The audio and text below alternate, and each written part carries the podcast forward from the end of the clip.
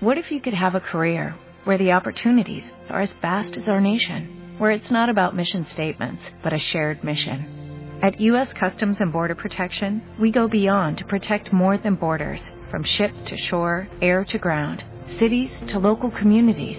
CBP agents and officers are keeping people safe. Join U.S. Customs and Border Protection and go beyond for something far greater than yourself. Learn more at cbp.gov/careers. Capítulo 29. Al día siguiente, por la tarde, el visitante de Asail regresó.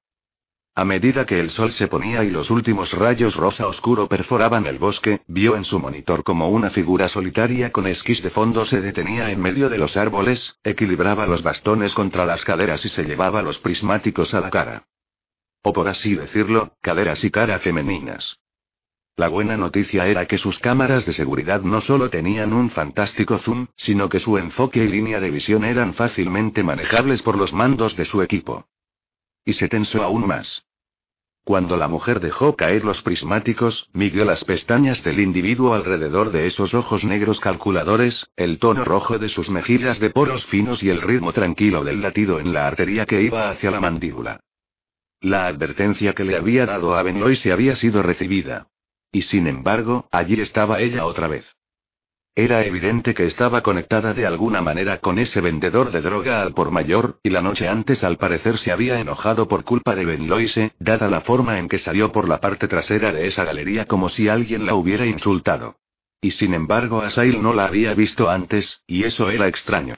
En el último año se había familiarizado con todas y cada una de las operaciones de Ben Loise, desde el incalculable número de guardaespaldas al personal irrelevante de la galería, a los astutos importadores y al hermano de carne y sangre que supervisaba las finanzas.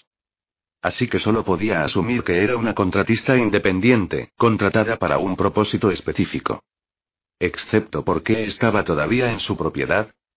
Comprobó la lectura digital en la esquina inferior derecha de la pantalla. 4.37. Por lo general no era momento para alegrarse, aún era demasiado pronto para salir. Sin embargo, el ajuste de horario de verano había empezado a notarse y esa invención humana para manipular el sol realmente funcionaba a su favor seis meses del año. Iba a haber un poco de calor ahí fuera, pero se ocuparía de ello. Asail se vistió rápidamente, poniéndose un traje de Gucci junto con una camisa de seda blanca y agarrando su abrigo de pelo de camello de doble botonadura. Su pareja de 40 Smith y Wesson eran los accesorios perfectos, por supuesto. El metal de las armas era el nuevo negro. Agarrando su hipone, frunció el ceño mientras tocaba la pantalla. Un recibido de una llamada de revenge, junto con un mensaje. Saliendo de la habitación, abrió el mensaje de voz del aire del consejo y lo escuchó mientras bajaba las escaleras. La voz del macho no contenía todas estas tonterías, y había que respetar eso. Asail, ¿sabes quién soy? Convoco una reunión del Consejo, y quiero no solo quórum, sino asistencia perfecta, el rey va a estar allí, y también la hermandad. Como macho superviviente de más edad de tu línea de sangre, has estado en la lista del Consejo, pero registrado como inactivo porque permaneciste en el viejo país. Ahora que estás de vuelta, es el momento de empezar a ir a estos pequeños encuentros felices. Llámame con tu horario, para que pueda fijar un tiempo y lugar para todo el mundo. Deteniéndose ante la puerta de acero que bloqueaba la parte inferior de las escaleras, se guardó el teléfono en un bolsillo interior, desbloqueó la cerradura y abrió la puerta. El primer piso estaba a oscuras debido a los filtros que bloqueaban toda la luz y el enorme espacio abierto del salón parecía una caverna en la tierra en lugar de una jaula de cristal ubicada a las orillas de un río. Desde la cocina, oyó chisporroteos y olió a tocino. Caminando en dirección opuesta, fue a la oficina de paneles de nogal que les había dado a sus primos para que usaran y entró en su sala de 6 metros cuadrados con un humidificador. En el interior, el aire templado, que era mantenido a unos precisos 21 grados y a una humedad de exactamente 69%, estaba perfumado con el tabaco de decenas y decenas de cajas de puros. Después de la debida consideración a su itinerario, tomó tres cubanos. Después de todo, los cubanos eran los mejores. Y eran otra cosa que Benoit se le proporcionaba y por un precio. Sellando su preciada colección, reapareció en el salón. El chisporroteo se había detenido, los sonidos sutiles de plata y porcelana reemplazaron al siseo. Cuando entró en la cocina sus dos primos estaban sentados en taburetes ante el mostrador de granito, comiendo exactamente con el mismo ritmo, como si hubiera algún toque de tambor, desconocido por los demás, que regulaba sus movimientos.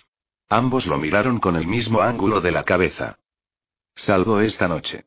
¿Sabéis dónde encontrarme? dijo. Eric se limpió la boca.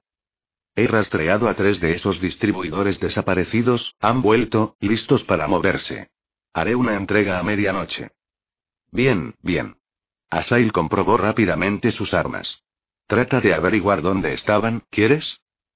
Como quieras. Los dos inclinaron sus cabezas al unísono y luego volvieron a sus desayunos. Nada de comida para él. Junto a la cafetera, cogió un frasco de color ámbar y desenroscó la parte superior. La tapa tenía una pequeña cuchara de plata unida que hizo un ruido tintineante mientras la llenaba con coca. Un golpe en cada fosa nasal. Arriba, arriba.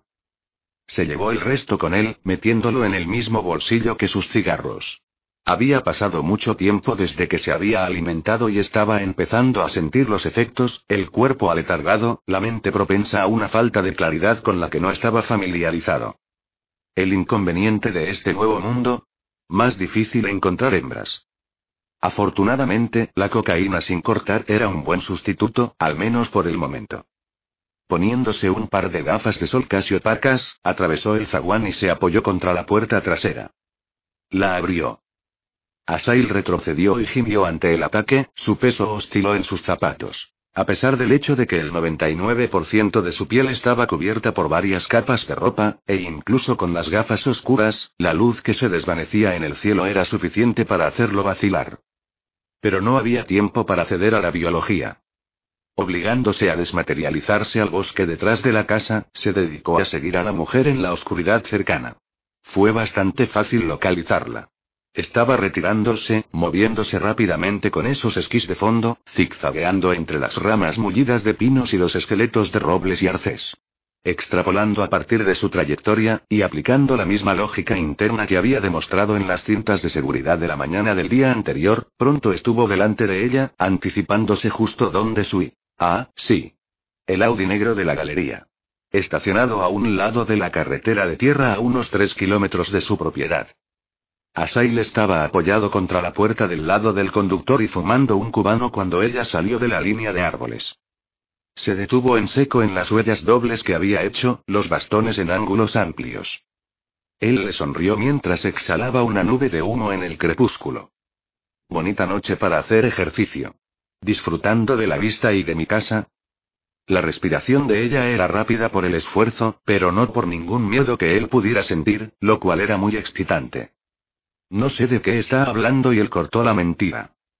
Bueno, puedo decir que en este momento yo estoy disfrutando de mi vista. Mientras sus ojos bajaban deliberadamente por esas piernas largas y atléticas enfundadas en los pantalones de esquí, ella lo fulminó con la mirada. Me resulta difícil creer que pueda ver nada con esas gafas. Mis ojos son muy sensibles a la luz. Ella frunció el ceño y miró a su alrededor. Casi no queda en el cielo. Hay suficiente para verte. Dio otra calada. ¿Te gustaría saber qué le dije a Benlois anoche? ¿Quién? Ahora ella le molestaba y él endureció la voz. Un consejo. No juegues conmigo, eso te matará más rápido que cualquier entrada sin autorización. Ella entrecerró los ojos con frío cálculo.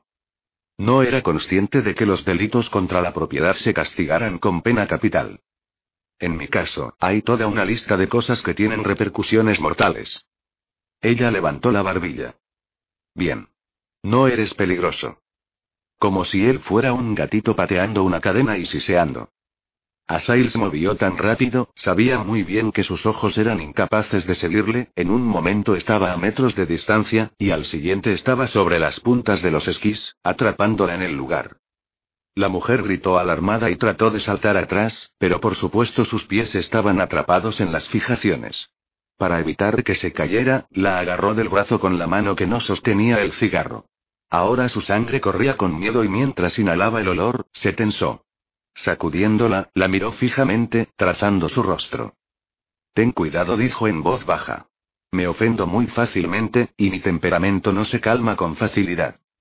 A pesar de que podía pensar en al menos una cosa que ella podía darle que le calmaría. Inclinándose, inhaló profundamente. Dios, adoraba su olor. Pero ahora no era el momento para distraerse con todo eso. Le dije a Ben Loise que enviaba gente a mi casa bajo su propio riesgo y el de ellos. Me sorprende que no te informara de los, digamos, muy claros límites de propiedad. Por el rabillo del ojo la vio tensar sutilmente un hombro. Iba a buscar un arma con la mano derecha.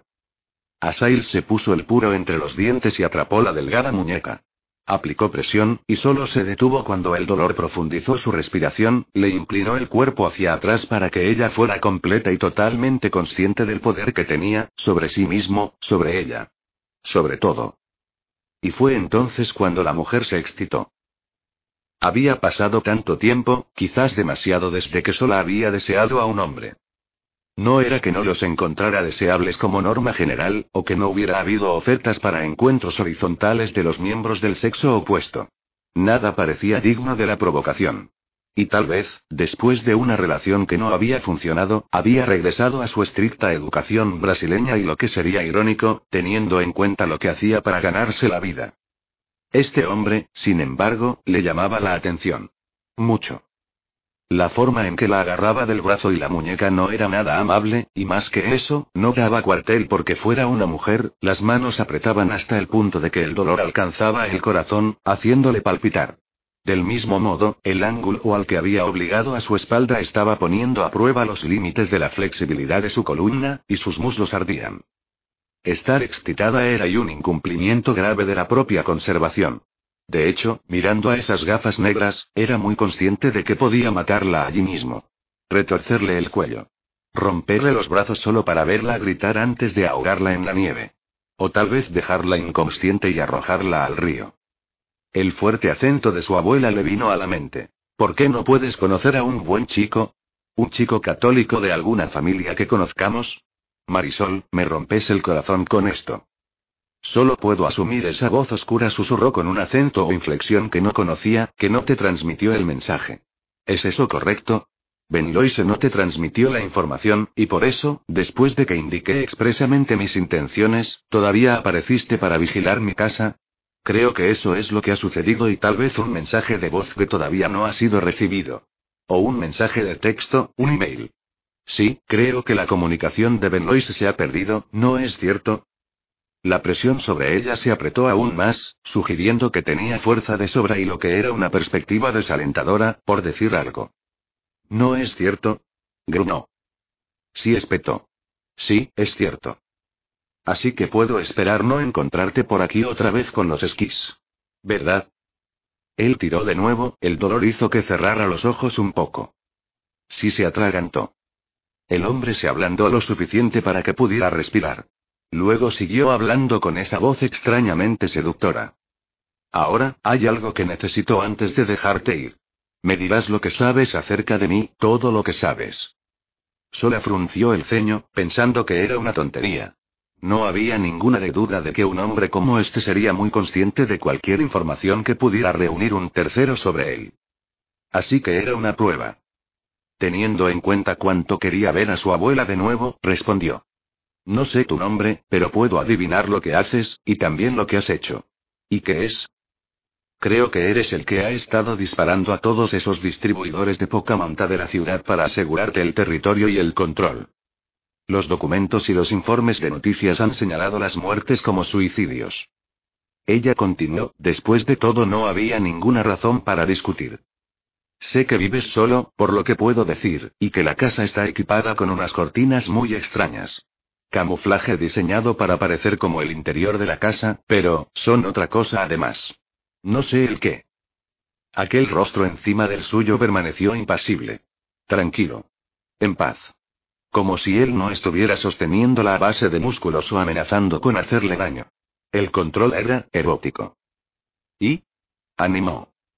Eso es todo. Él inhaló y puro, el círculo naranja en el extremo brilló con más intensidad. Solo voy a dejarte ir una vez. ¿Entiendes? Sí. Él se movió tan rápido que tuvo que girar los brazos para recuperar el equilibrio, sus bastones se clavaron en la nieve. Espera, ¿dónde y?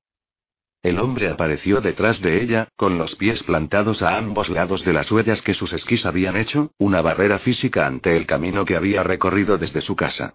Mientras su bíceps izquierdo y su muñeca derecha ardían por la sangre que volvía a circular por las zonas que habían sido apretadas, una advertencia cosquilleó en la nuca. Fuera de aquí, sola, se dijo. Ahora mismo.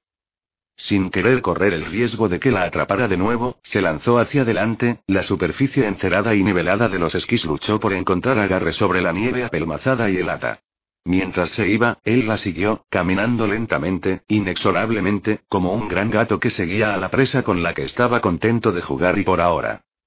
A Sola le temblaban las manos mientras usaba las puntas de los bastones para soltar las sujeciones y luchaba por poner los esquís en el soporte del coche. Todo el tiempo, él se quedó en medio del camino y la observó, el humo del cigarro vagaba sobre su hombro en las frías corrientes de aire que flotaban hacia el río. Subiendo al coche, bloqueó las puertas, encendió el motor y miró por el espejo retrovisor.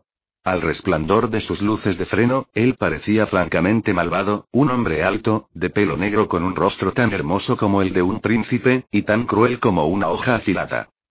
Apretando el acelerador, se sacudió y aceleró, el sistema de tracción a las cuatro ruedas del coche se puso en marcha dándole la tracción que necesitaba. Echó un vistazo por el retrovisor de nuevo. Todavía estaba allí y el pie de solas movió al freno y casi lo pisó.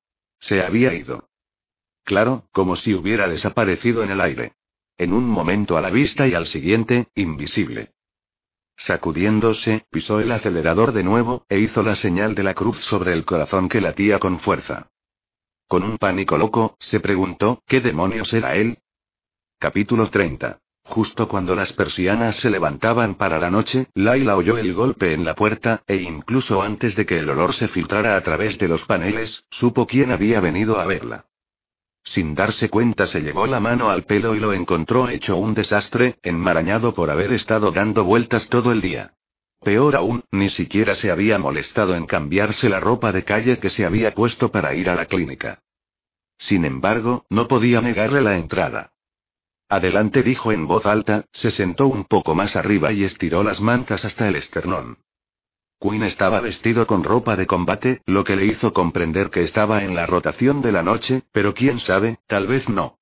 No estaba al tanto de la programación. Cuando sus ojos se encontraron, frunció el ceño.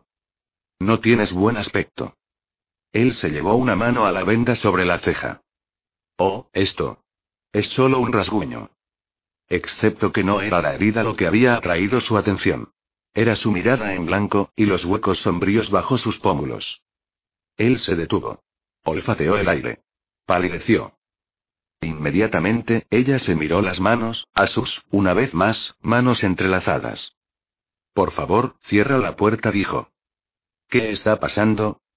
Cuando la misma se cerró ante su petición, inhaló profundamente. Fui a la clínica de Avers anoche y qué. He estado sangrando y... sangrando. Corrió hacia adelante, todo menos arrastrarse sobre la cama. ¿Por qué demonios no me lo dijiste? Queridísima Virgen escriba, era imposible para ella no acobardarse ante la furia de su cara y en realidad no tenía fuerzas en este momento, y era incapaz de reunir cualquier autoconservación. Al instante Quinn se tragó su ira, el macho retrocedió y caminó en círculos.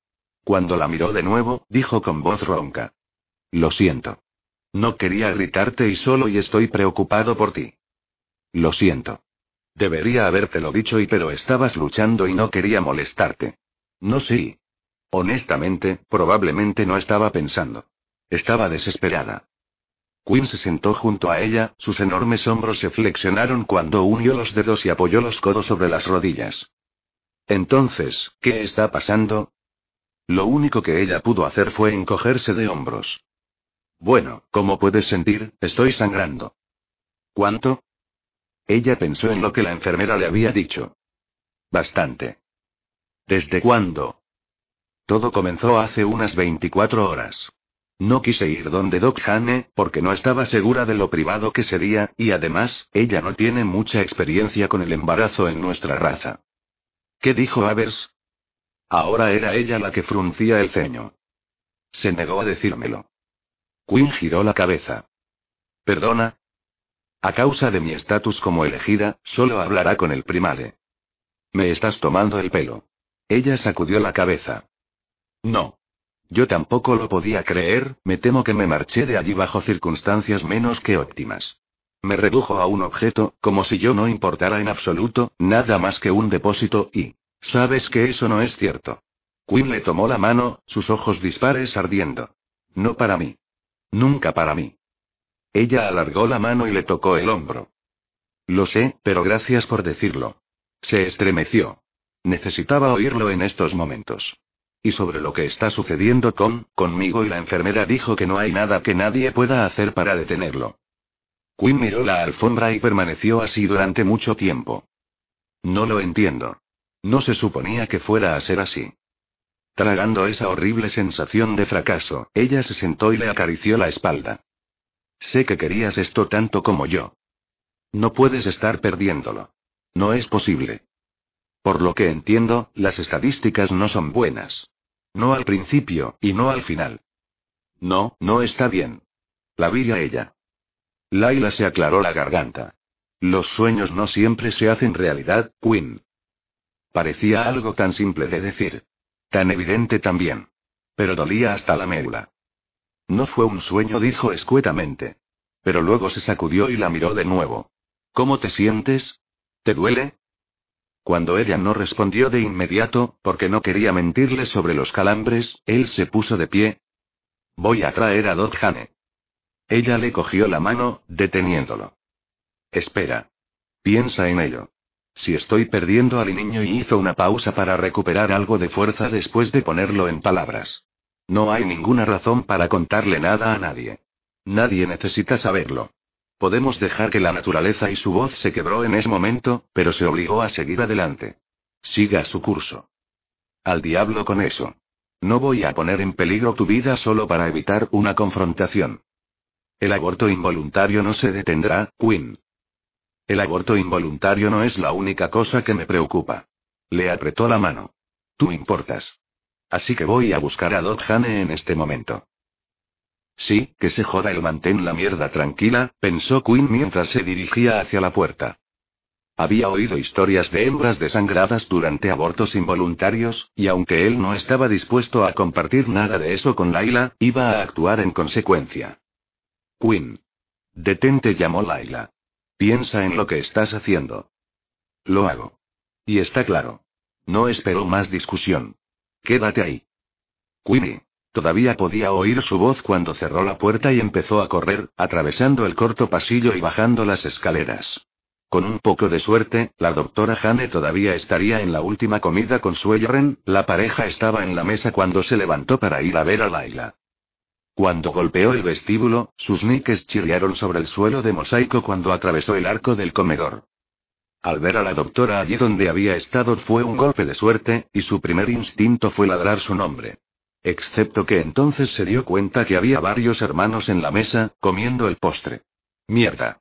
Era fácil para él decir que se ocuparía de las consecuencias si lo que habían hecho salía al aire. Pero Laila, como una sagrada elegida, tenía mucho más que perder que él. Fury era un tipo bastante justo, así que había una buena probabilidad de que estuviera bien con eso. ¿El resto de la sociedad? Él había estado allí barra había hecho eso cuando llegó su rechazo y no quería eso para ella. Quinn corrió hacia donde V y Hane estaban reclinados y relajados, el hermano estaba fumando un cigarro enrollado a mano, la médica fantasmal sonreía a su compañero mientras él contaba una broma. En el instante que la buena doctora se volvió hacia él, se inclinó hacia adelante. Quinn se agachó y le susurró al oído. Ni siquiera un segundo más tarde, ella ya estaba de pie. Tengo que irme, Bisous. Los ojos de diamante del hermano se levantaron. Al parecer, una mirada a la cara de Quinn fue suficiente. No preguntó nada, solo asintió con la cabeza. Quinn y la médica corrieron juntos. Para infinito crédito de Doc Hane, ella no perdió el tiempo con nada de cómo ha sucedido este embarazo. ¿Cuánto tiempo lleva sangrando? 24 horas. ¿Cuánto? No lo sé. ¿Otros síntomas? ¿Fiebre? ¿Náuseas? ¿Dolores de cabeza? No lo sé. Ella le detuvo cuando llegaron a la gran escalera. Ve al pit. Mi bolsa está en el mostrador al lado del cuenco de manzanas. Roger. Quinn nunca había corrido tan rápido en su vida. Salió del vestíbulo. Cruzó el patio nevado. Tecleó el código del pit. Entró corriendo en la casa de V y Butch. Por lo general, nunca habría entrado sin llamar, joder, sin una cita previa. Pero esta noche al diablo con eso. Oh, bien, la bolsa negra de hecho estaba al lado de las Fugis. Agarrándolo, salió corriendo, pasó por delante de los coches aparcados y pateó el suelo mientras esperaba a que Fritz abriera la puerta de la mansión. Casi se estrelló contra el Dodgen. Cuando llegó a la segunda planta, salió disparado pasando ante las puertas abiertas del estudio de Huerta y rompió en el cuarto de huéspedes que Laila había estado utilizando. Al cerrar la puerta, jadeó mientras iba hacia la cama, donde la buena doctora estaba sentada justo donde había estado él. Dios, Laila estaba blanca como el papel. Por otra parte, el miedo y la pérdida de sangre le harían eso a una hembra. Hane estaba en mitad de la frase cuando tomó su bolsa. Creo que debería empezar por tomar tus signos vitales y boom. Cuando el ruido atronador resonó por toda la habitación, el primer pensamiento de Quinn fue lanzarse sobre ambas hembras como un escudo. Pero no era una bomba. Era Fury abriendo la puerta de golpe. Los ojos amarillos del hermano brillaban, y no en el buen sentido, mientras iban de Laila a Dodhane, luego a Quinn, y vuelta a empezar. ¿Qué demonios está pasando aquí? Preguntó, dilató las aletas de la nariz al captar claramente el mismo olor que Quinn. Veo a la doctora subir las escaleras a la carrera. Luego a Quinn con su bolsa. Y ahora, mejor que alguien empiece a hablar. En este maldito minuto. Pero lo sabía. Porque estaba mirando a Quinn. Quinn se enfrentó al hermano. La dejé embarazada y... No tuvo la oportunidad de terminar la frase. Apenas pronunció la palabra de hecho. El hermano lo levantó y lo arrojó contra la pared. Mientras su espalda absorbía el impacto, la mandíbula explotó de dolor, lo que sugirió que el tipo le había atizado una buena. Luego las manos ásperas le inmovilizaron con los pies colgando a unos 15 centímetros de la bonita alfombra oriental, justo cuando la gente comenzó a acumularse en la puerta. Genial. Público. Fury acercó la cara a Quinn y enseñó los colmillos. ¿Le hiciste que...? Quinn tragó una bocanada de sangre. Pasó por su necesidad. La serví. No la mereces y lo sé. Fury le estampó de nuevo. Ella es mejor que este y estoy de acuerdo. Van. Una vez más con la pared. Entonces, ¿por qué coño así? El gruñido que impregnaba la habitación era lo suficientemente fuerte como para sacudir el espejo al lado de la cabeza de Quinn en la pared, así como el cepillo de plata situado sobre la cómoda y los cristales de los apliques al lado de la puerta. Al principio estaba seguro de que era Fury, excepto que entonces el hermano frunció el ceño con fuerza y el macho miró por encima del hombro. Laila estaba fuera de la cama y se acercaba a ellos dos, y santa jodida mierda, la mirada en sus ojos era suficiente para fundir la pintura de la puerta de un coche. A pesar de que no estaba bien, enseñaba los colmillos y sus dedos estaban flexionados en garras y el aire helado que la precedía hizo que la nuca de Quinn cosquilleara en advertencia. Ese gruñido no era algo que hubiera salido de un macho y mucho menos de una hembra delicada del estatus de una elegida.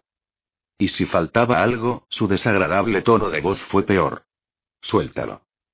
Estaba mirando a Fury como si se estuviera preparado para arrancarle los brazos de los hombros y golpearle con los muñones si no hacía exactamente lo que decía. Pronto. Y bueno, vaya, de pronto Quinn podía respirar bien, y ahora Soniques estaban de vuelta en el suelo. Solo magia. Fury levantó las manos. Laila, Joy. No le toques. No sobre esto, ¿está claro? Tenía apoyado el peso sobre las puntas de sus pies, como si pudiera lanzarse a por la garganta del tipo en cualquier momento. Él era el padre de mi bebé, y se le concederán todos los derechos y privilegios de ese estado. Laila y. ¿Nos entendemos? Furia sintió con la cabeza multicolor. Sí. Pero y. En la antigua lengua, ella dijo entre dientes. Si algún daño le sobreviene, iré a por ti, y te encontraré donde duermes. No me importa dónde apoyes tu cabeza o con quién, mi venganza lloverá sobre ti hasta que te ahogues. Alargó la última palabra, hasta que la sílaba se perdió en un grudido. Un silencio de muerte. Hasta que Doc Hane dijo secamente. Y, y, por eso dicen que la hembra de la especie es más peligrosa que el macho. Cierto, murmuró alguien desde el pasillo. Fury levantó las manos en señal de frustración. Solo quiero lo mejor para ti, y no solo como un amigo preocupado, es mi maldito trabajo. Atraviesas tu necesidad sin decírselo a nadie, te acuestas con él como si Quinn fuera una mierda de perro, y luego no le dices a nadie que tienes problemas médicos. ¿Y se supone que debo estar feliz con esto? ¿Qué coño? Hubo una especie de conversación entre los dos en ese momento, pero Quinn no la oyó. Toda su conciencia se había retirado profundamente a su cerebro. Tío, el poco feliz comentario del hermano no debería haber dolido como una perra, no era como si no lo hubiera oído antes, o joder, no lo hubiera pensado él mismo. Por alguna razón, las palabras provocaron una línea de falla que retumbó hasta su mismo centro. Recordándose que apenas era una tragedia tenerlo obvio tan claro, se liberó de la espiral de vergüenza y miró a su alrededor. Sí, todo el mundo se había presentado ante la puerta abierta, y una vez más, las cosas que hubiera preferido mantener privadas estaban sucediendo frente a un elenco de miles de personas. Al menos a Laila no le importaba. Diablos, ni siquiera parecía darse cuenta. Y era bastante divertido ver a todos estos luchadores profesionales tan poco deseosos de estar tan cerca de esta hembra.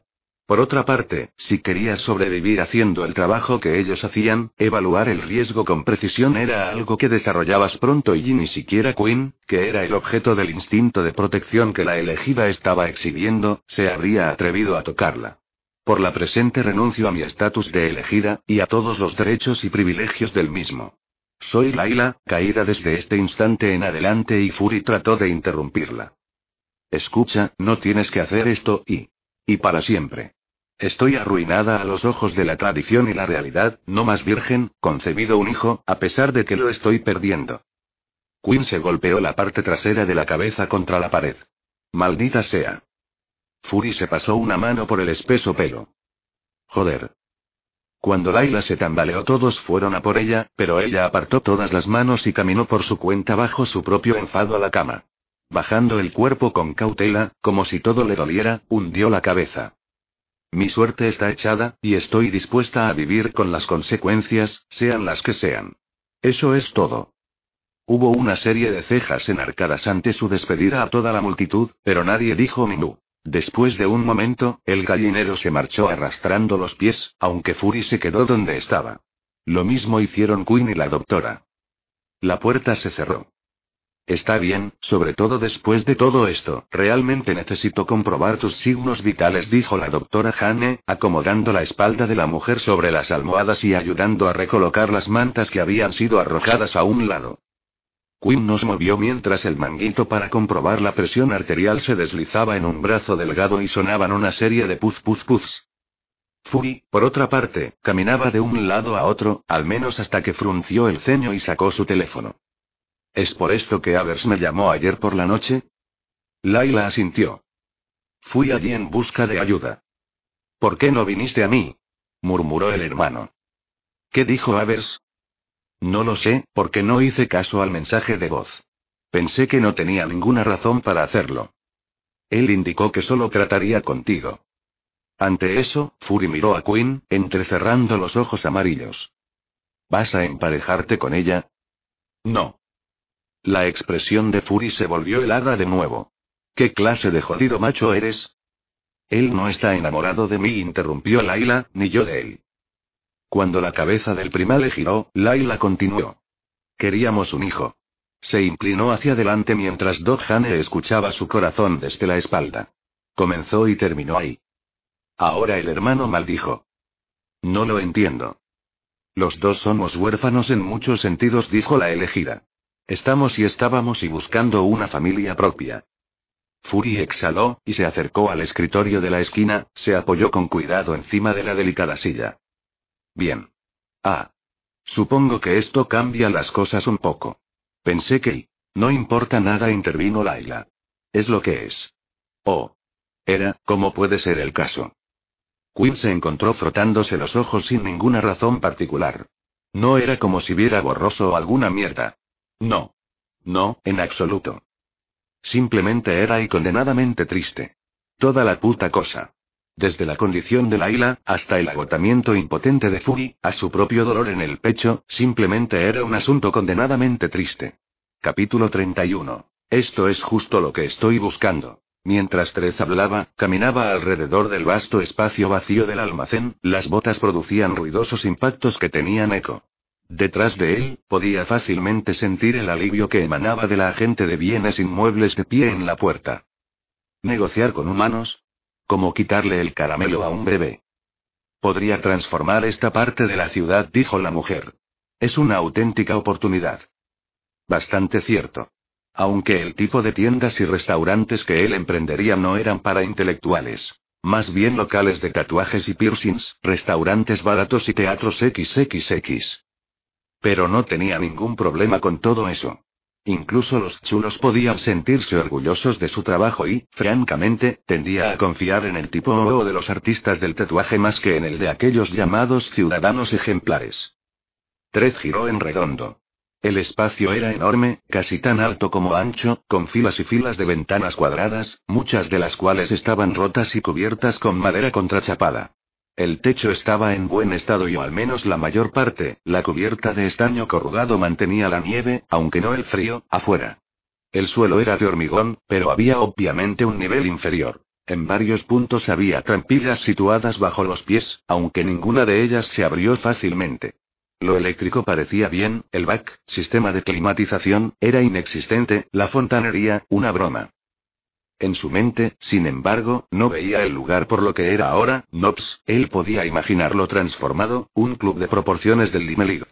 Naturalmente, el proyecto iba a requerir de una ingente inyección de capital, y de un número de meses para conseguir que el trabajo se hiciera, al final, no obstante, Caldwell iba a tener un nuevo punto caliente y él iba a tener otro lugar en el que hacer dinero.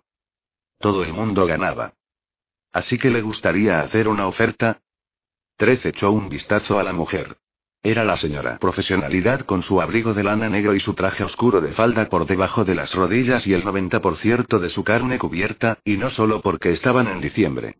Sin embargo, incluso con todo abotonado hasta arriba y con el cabello práctico, era bonita del modo en que todas las mujeres lo eran para él. Tenía pechos, piel suave y lisa, y un lugar con el que jugar entre las piernas. Y él le gustaba. Podía decirlo por el modo en que bajaba la mirada hacia él, y por el hecho de que no parecía saber qué hacer con las manos y ahora estaban en los bolsillos de su abrigo, como luego jugando con su pelo, o remetiendo su blusa de seda y podía pensar en algunas cosas que las mantendrían ocupadas. Trez sonrió mientras caminaba hacia ella y no se detuvo hasta que estuvo justo dentro de su espacio personal. Sí. Quiero. El doble sentido tocó la cuerda sensible, las mejillas se enrojecieron no del frío, sino de agitación. Oh. Bien. ¿Dónde quieres hacerlo? pronunció él arrastrando las palabras. ¿Quieres decirle la oferta? Ella se aclaró la garganta. Todo lo que tiene que hacer es decirme qué quiere y yo haré y que suceda. Ah, ella no estaba acostumbrada al sexo fortuito. Qué dulce. Aquí. Perdón, dijo alzando la mirada finalmente hacia sus ojos. Él sonrió lentamente y apretando de modo que no se mostraran sus colmillos. La oferta. La hacemos aquí. Sus ojos se abrieron de par en par. ¿En serio? Sí. En serio. Dio un paso más cerca, pero no tanto como para que se estuvieran tocando. Estaba feliz de seducirla, pero ella tenía que estar segura al cien por cien de que estaba en el ajo. ¿Preparada? Para yacer y la oferta. Sí. Hace, ah, hace frío aquí, dijo ella. Quizás en mi oficina. Allí es donde la mayor parte de las ofertas se manejan. De la nada, la imagen de su hermano sentado en el sofá de casa, contemplándole como si él fuera un puto problema, le golpeó con fuerza y como si se colara alrededor, se dio cuenta que había tenido sexo con casi todas las mujeres con las que se había cruzado en los últimos y mierda, ¿cuánto tiempo? Bien, obviamente, si no estuvieran en edad de emparejarse él no habría estado con ellas. O si hubieran sido fértiles. Lo cual dejaba que, como una docena o dos. Genial. ¿Qué era? ¿Qué cojones estaba haciendo? No quería volver a la oficina de esa mujer y por una cosa, no tenía tiempo suficiente, asumiendo que quería estar en el Iron Mask para abrir. Así que la única opción era justo aquí, de pie, su falda alrededor de la cintura, las piernas alrededor de sus caderas. Rápido, directo al grano, luego irse por caminos separados. Después de que él le hubiera dicho el efectivo que estaba dispuesto a pagar por este almacén, por supuesto. Pero entonces, ¿qué? No era como si fuera a follarla por la venta. Él rara vez repetía, y solo, si de verdad estaba atraído o realmente ansioso y lo que en este caso no estaba.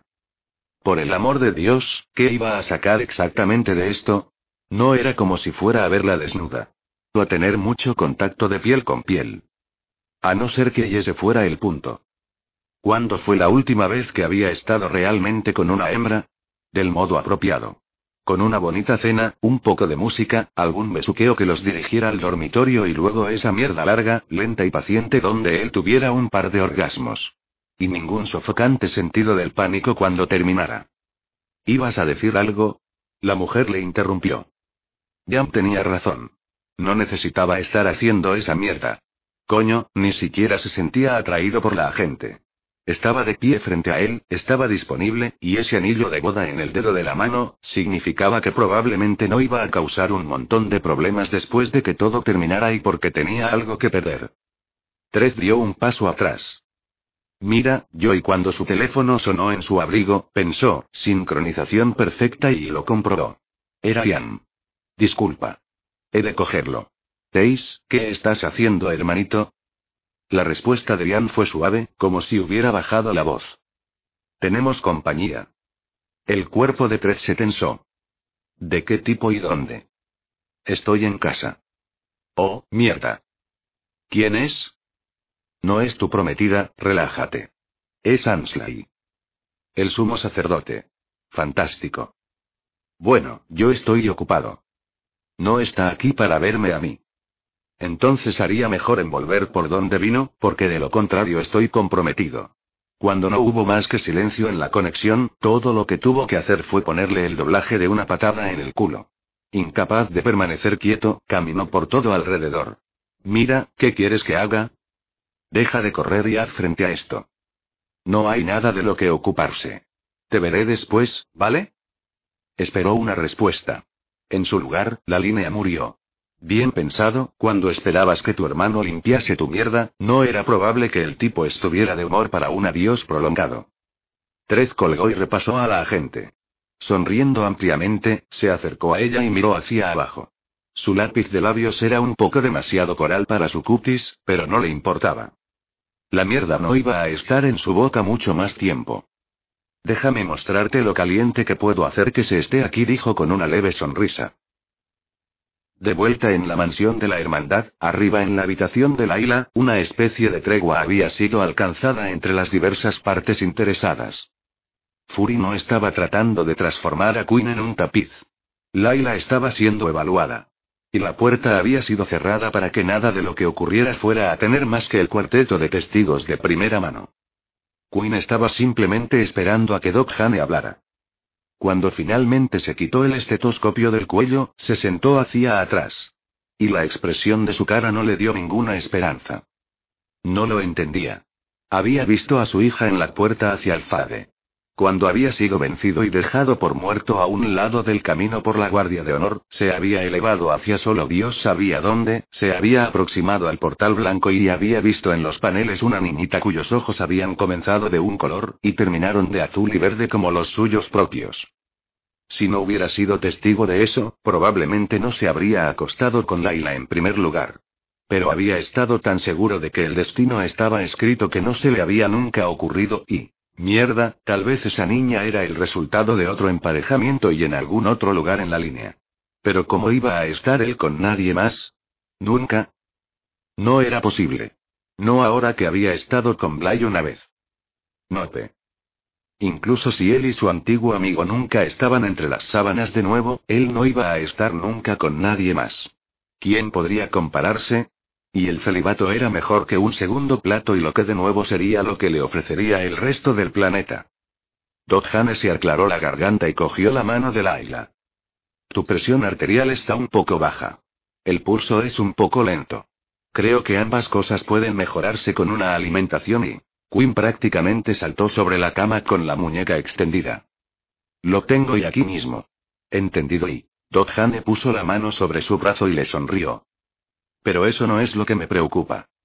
Él se quedó inmóvil y por el rabillo del ojo, vio que a Fury le pasaba lo mismo.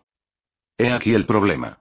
La doctora se volvió a centrar en Laila, hablando suave y con claridad.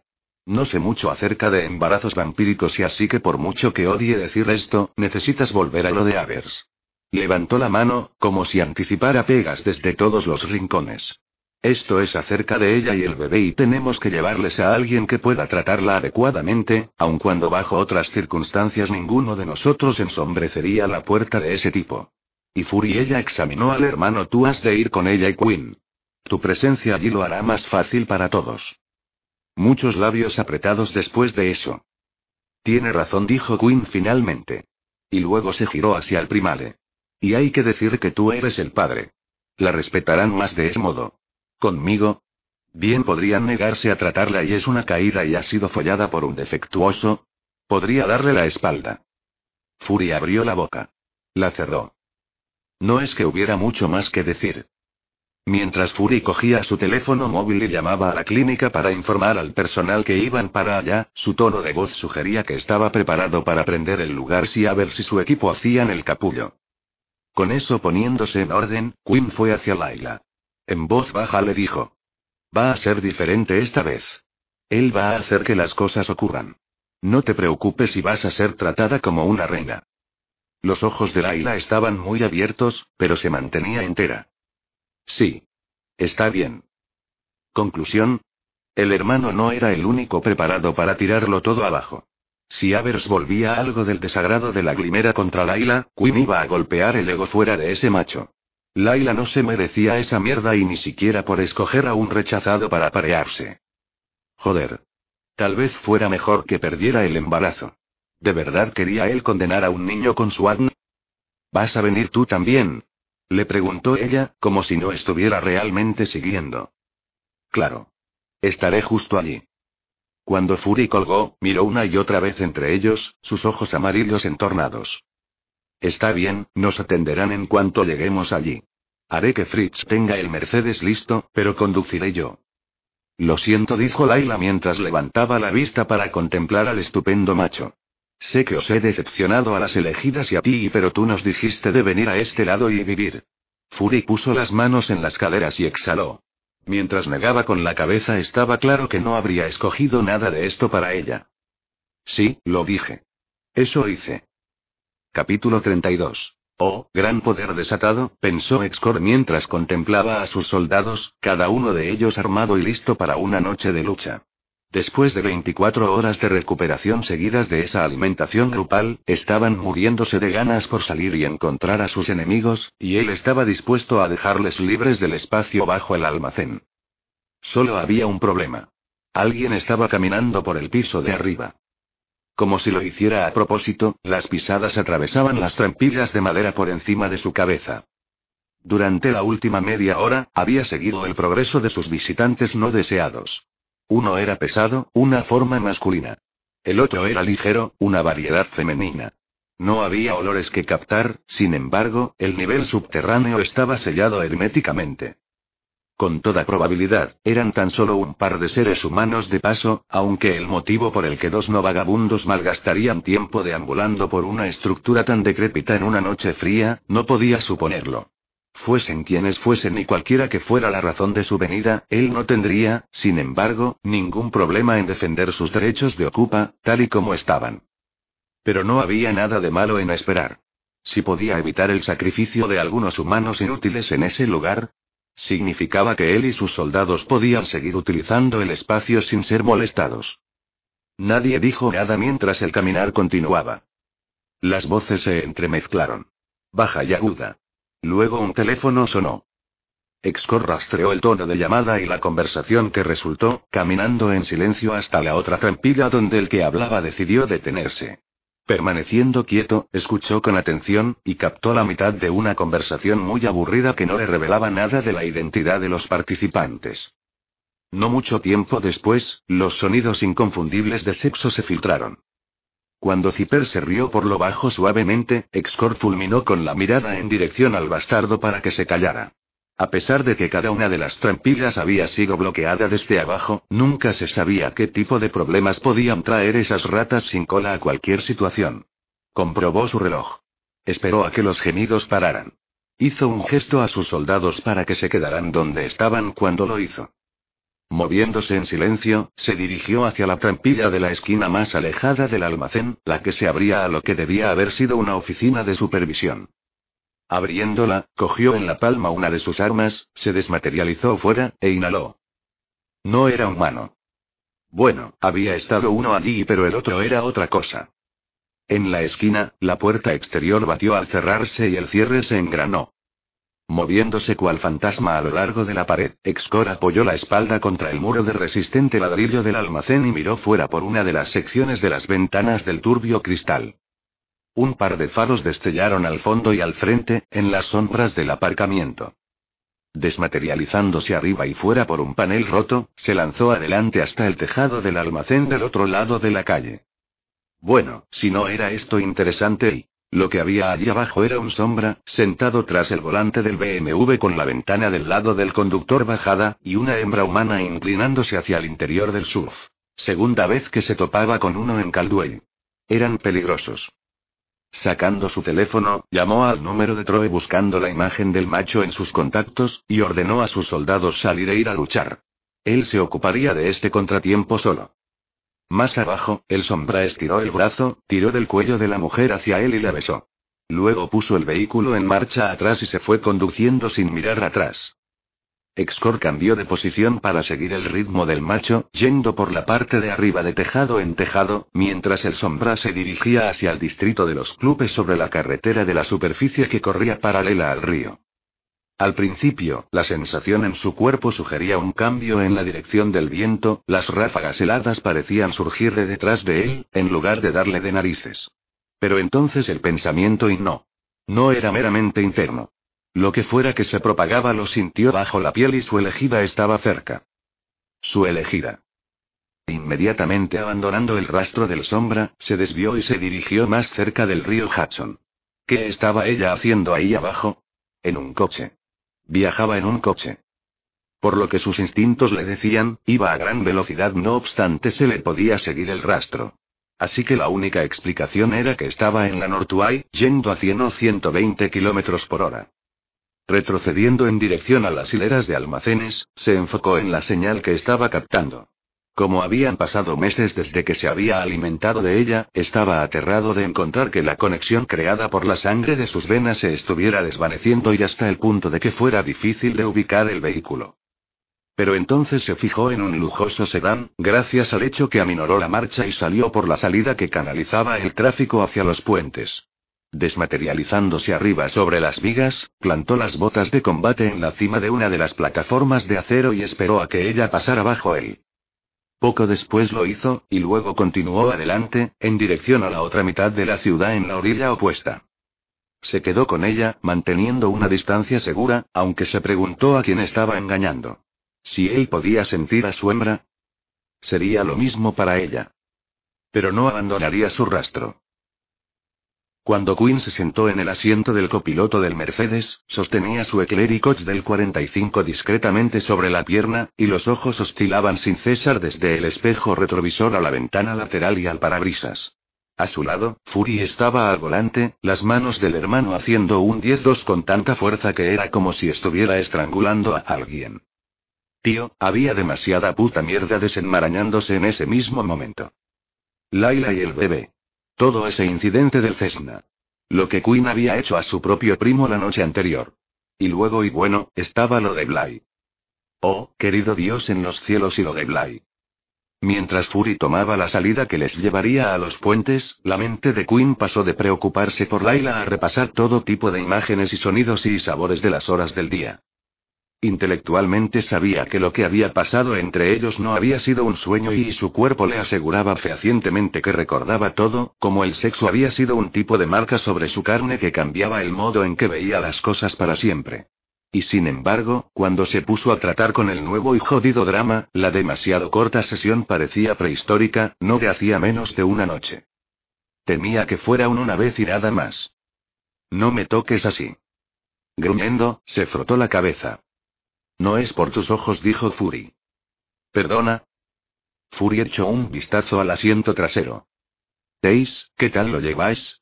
Preguntó a las hembras. Cuando Laila y Lokhane respondieron de algún modo afirmativamente, asintió.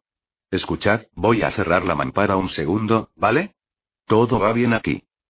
El hermano no les dio la oportunidad de responder de un modo u otro, y Quinn se puso rígido en su asiento mientras el escudo opaco se levantaba, cortando el sedán en dos mitades. No iba a huir de ningún tipo de confrontación, pero eso no quería decir que estuviera deseando la segunda ronda de esta, y si Fury estaba cortando al par en la parte trasera, esto no iba a ser bonito. Tus ojos no son el problema, dijo el hermano. ¿Perdona? Fury le echó una ojeada. Lo que me cabrea de todo esto no tiene nada que ver con ningún defecto. Laila está enamorada de ti y no, no lo está. Mira, ahora estás cabreándome de verdad. Pregúntale. Mientras está abortando a tu bebé. Espetó el hermano. Sí, claro, haré eso. Cuando Quinn dio un respingo, Fury continuó. Mira, esto es lo que pasa contigo. Te gusta vivir al límite y ser todo salvaje y francamente, creo que ayudaría que llegaras a un entente con la mierda que tu familia te ha hecho pasar. Si lo iconoclastas todo, nada puede hacerte daño. Y lo creas o no, no tengo ningún problema con eso. Te lo haces a ti, y pasas tus noches y tus días del modo en que puedas. Pero, en el momento en que rompes el corazón de una inocente, especialmente si ella está a mi cuidado. Ahí es cuando tú y yo tenemos un problema. Quinn miró por la ventana. En primer lugar, apoyaba al hombretón hasta allí. La idea de que hubiera un juicio contra Quinn basado en su carácter en vez de en una mutación genética a la que él no se había ofrecido voluntario era un cambio refrescante. Y hey, no es que no estuviese de acuerdo con el tipo y al menos no hasta hacía aproximadamente un año. Antes de eso, demonios, sí, había estado fuera de control a muchos niveles. Pero las cosas habían cambiado. Él había cambiado.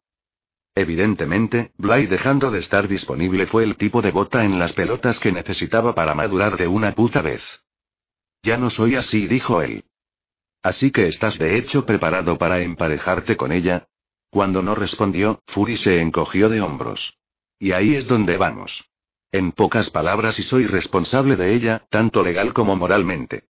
Puedo no estarme comportando como el primale en algunos aspectos, pero para el resto de lo que el trabajo implica me tomó la maldita responsabilidad muy en serio. La idea de que tú la hayas metido en este lío me pone enfermo, y me resulta muy difícil creer que ella no lo hiciera por complacerte y dijiste que ambos queríais al bebé, ¿Estás seguro que no eras solo tú y que ella lo hizo porque quería hacerte feliz? Ese es más su estilo. Esto presentado a todos modos como retórico. Y no era como si Quinn pudiera criticar la lógica, incluso si resultaba ser errónea. Pero mientras se pasaba una mano por el cabello, el hecho de que fue Laila la que había venido a él fue algo que se guardó para sí mismo. Si Fury quería pensar que era todo culpa suya, estaba bien y tomaría esa carga. Cualquier cosa para apartar la presión y la atención sobre Laila. Fury miró a otro lado de los asientos. No está bien, Quinn. Eso no es lo que un verdadero macho hace. Y ahora mira la situación en la que ella está. Tú le hiciste esto. Tú la pusiste en la parte trasera de este coche, y eso está simplemente mal. Quinn cerró los ojos. Bueno, ¿no iba eso a estar rebotando por el interior de su cabeza durante los próximos cien años? Más o menos. Cuando salieron del puente y dejaron las luces centelleantes del centro de la ciudad detrás, él contuvo su ladrido de perrillo olvidado de la mano de Dios, y Fury cayó también en silencio. Bien pensado, el hermano lo había dicho todo, ¿no? Capítulo 33. Asail terminó rastreando a su presa, de nuevo, desde detrás del volante de su Range Rover. Mucho más acogedor de esta manera allí no era como si la localización de la mujer fuese un problema ahora. Mientras había estado esperando al lado del Audi a que ella saliese de su propiedad, había puesto un dispositivo de rastreo en la parte inferior del espejo retrovisor. Su hipone se encargó del resto. Después de que ella dejase su vecindario con prisa, siguiendo su deliberada desmaterialización a la vista solo para hacer que se desestabilizase aún más, ella había cruzado el río y se había dirigido al culo de la ciudad, donde las casas eran pequeñas, comprimidas, unas cerca de las otras y terminadas con un revestimiento de aluminio. Mientras merodeaba detrás de ella, manteniendo al menos dos bloques entre sus vehículos, observó las brillantes luces de colores de los vecindarios, los miles de hilos centelleantes ensartados entre los arbustos y colgando de los bordes de los tejados, encuadrando ventanas y marcos de puertas. Pero eso no era ni la mitad. Había escenas de pesebres iluminados, colocados de forma destacada en diminutos jardines delanteros, también había gordos muñecos de nieve con bufandas rojas y pantalones azules que brillaban desde dentro. A diferencia de los accesorios de la época, estaba dispuesto a apostar que las estatuas de la Virgen María eran permanentes. Cuando el coche de ella paró y permaneció en el camino, él se acercó, aparcando cuatro casas más abajo y apagando sus luces. Ella no salió del coche inmediatamente, y cuando finalmente lo hizo, no llevaba puesto el anorak y los apretados pantalones de esquí que había llevado mientras le espiaba. En vez de eso, se había cambiado con un grueso jersey rojo y un par de vaqueros. Se había dejado el pelo suelto. Y la gruesa mata castaña, llegaba por debajo de sus hombros, rizándose en las puntas. Él gruñó en la oscuridad. Con pasos rápidos y tranquilos, ella subió los cuatro escalones bajos de cemento que la llevaron a la modesta entrada de la casa. Sosteniendo abierta la puerta de tela metálica con su floritura de metal, la aguantó con la cadera, abriéndose paso con una llave y cerrándolas de nuevo. Cuando llegó una luz del piso de abajo, vio su figura caminando a través del cuarto delantero, las finas cortinas de aislamiento solo le dieron una percepción de su movimiento, no un tipo de visión clara. Pensó en sus propias cortinas. Le había llevado mucho tiempo perfeccionar ese invento, y la casa del río Hudson había sido perfecta para probarlas. Las barreras trabajaban incluso mejor de lo que había anticipado. Pero ella era lo suficientemente inteligente para haber pillado las anomalías y se preguntó cuál había sido la señal reveladora. En el segundo piso se encendió una luz, como si alguien que hubiese estado descansando se hubiese agitado por su llegada. Sus colmillos vibraron. La idea de que algún humano estuviese esperándola en su habitación de matrimonio le hizo desear establecer su dominio y incluso aunque eso no tenía sentido. Después de todo, la estaba rastreando por su propia autoprotección y nada más. Absolutamente nada más. Justo cuando su mano buscaba la manilla de la puerta del coche, su teléfono sonó. Justo a tiempo. Cuando vio quién era, frunció el ceño y se puso el teléfono en la oreja. Dos llamadas en tan poco tiempo. ¿A qué debo este honor? Revenge no estaba divertido. No te has puesto en contacto conmigo. ¿Para qué me necesitas? Ten cuidado, muchacho. Los ojos de Asail permanecieron trabados en la pequeña casa. Estaba curiosamente desesperado por saber lo que estaba sucediendo dentro. Estaba subiendo las escaleras, desnudándose mientras lo hacía. ¿A quién le estaba escondiendo sus actividades? Y, de hecho, estaba escondiéndolas y de lo contrario, ¿por qué cambiarse en el coche antes de entrar? Hola. Agradezco la amable invitación, se escuchó decir a sí mismo. No es una invitación. Eres un maldito miembro del Consejo ahora que estás en el Nuevo Mundo. No. Disculpa.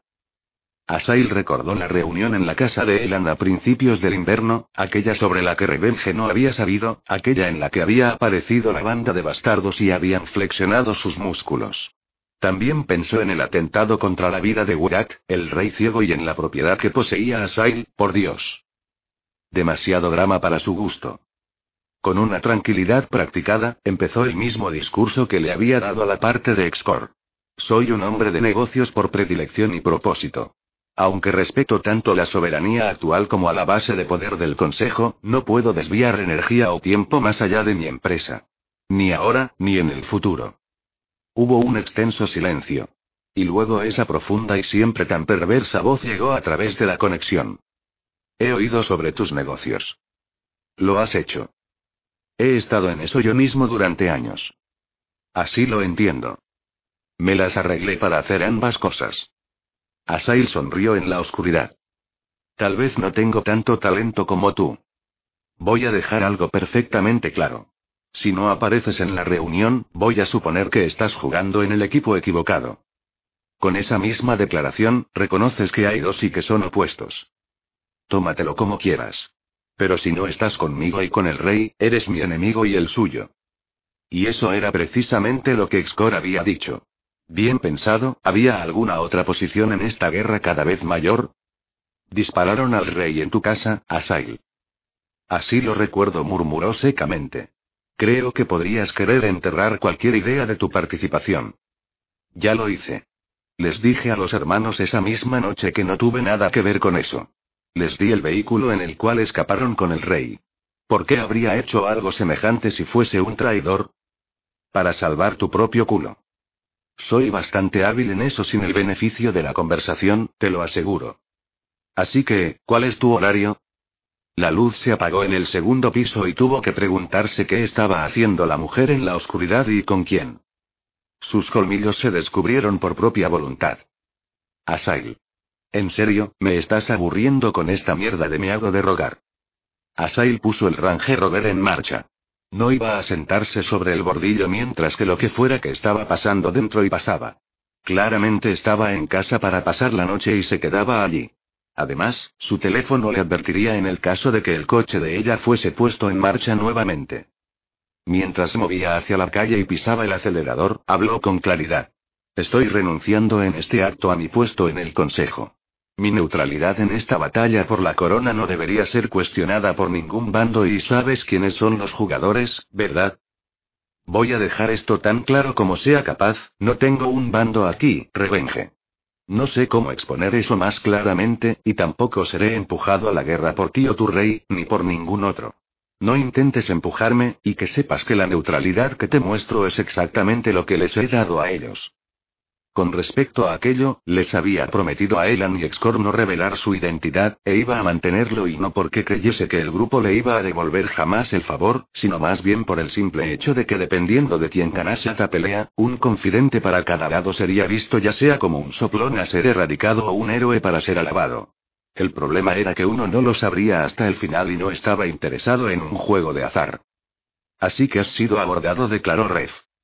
Recibí una copia de la carta que enviaron esta primavera, sí. ¿Es ese el único contacto que has tenido? Sí. Me estás mintiendo. Asail paró en un semáforo. No hay nada que puedas decir o hacer para empujarme en esto, querido Leadile.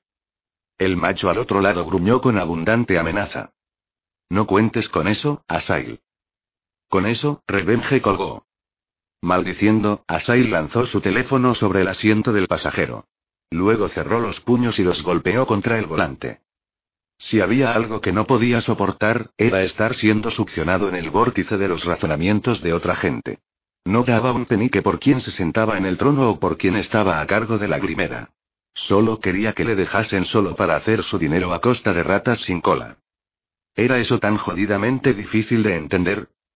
Cuando la luz se volvió verde, pisó fuerte el acelerador, incluso aunque no tenía un destino real en su mente. Simplemente condujo en una dirección al azar y más o menos 15 minutos después, se encontró yendo sobre el río por uno de los puentes. Ah, así que su Ranger Rover había decidido llevarle a casa. Cuando salió en la orilla opuesta, su teléfono dejó salir un repiqueteo y estuvo a punto de ignorarlo. Pero los gemelos habían salido a mover la carga más reciente de Benoist y quería saber si esos pequeños distribuidores habían aparecido por sus cuotas después de todo. No era una llamada de teléfono ni un mensaje. Ese Audi negro estaba en movimiento otra vez. Asail pisó con fuerza el freno, reduciendo enfrente de un semirremolque que hacía sonar su claxon como la palabra J, y se abrió paso sobre la mediana cubierta de nieve. Él voló de vuelta totalmente hacia el interior del puente. Desde su privilegiado punto de vista desde una periferia más bien lejana, Excor necesitaba sus prismáticos para ver correctamente a su elegida. El coche en el que ella estaba viajando, el enorme sedán negro, había seguido adelante después del puente, viajando unos 8 o 9 kilómetros antes de salir hacia una carretera rural que llevaba al norte. Después de otro número de kilómetros, y casi sin previo aviso, se había convertido en un camino de tierra que era ahogado a cada lado por resistente maleza perenne. Finalmente, se detuvo ante un edificio de hormigón de baja altura que no solo carecía de cualquier tipo de pretensión, salvo ventanas y, aparentemente, una puerta. Él ajustó el enfoque cuando los dos machos salieron de la parte delantera. Reconoció a uno instantáneamente, el pelo lo delató. Fui, hijo de Agón y que, de acuerdo con los chismes, había sido convertido en el primale de las elegidas. El negro corazón de Excor empezó a latir con fuerza.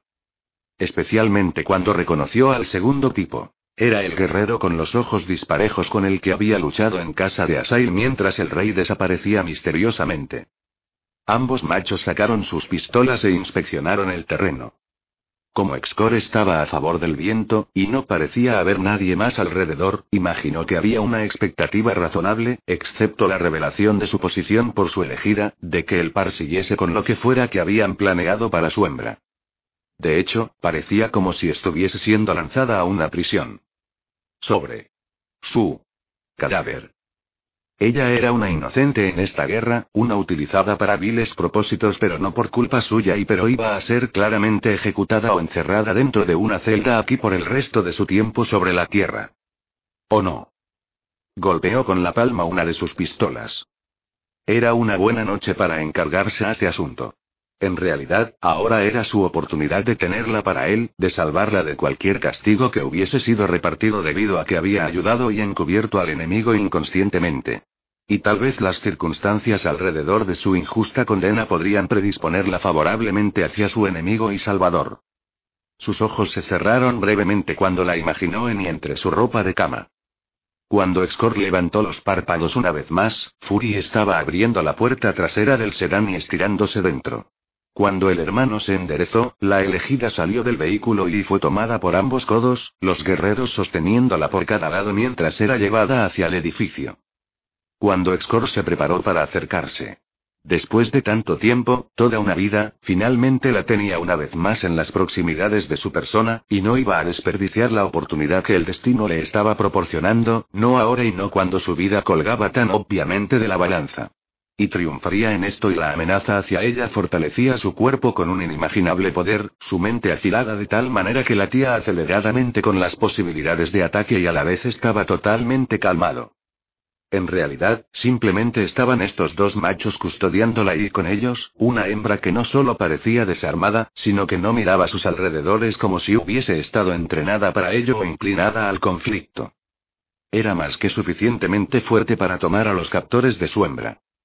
Justo cuando se disponía a lanzarse hacia adelante, el olor de su elegida le alcanzó en el viento fuerte y frío, ese perfume único y tentador de ella haciendo que se entrelazase en sus botas de combate y inmediatamente reconoció un cambio en él. Sangre. Ella estaba sangrando.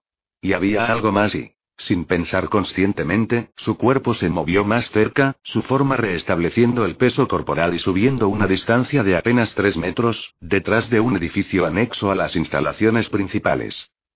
Se dio cuenta de que no era una prisionera siendo llevada a una celda o una ejecución.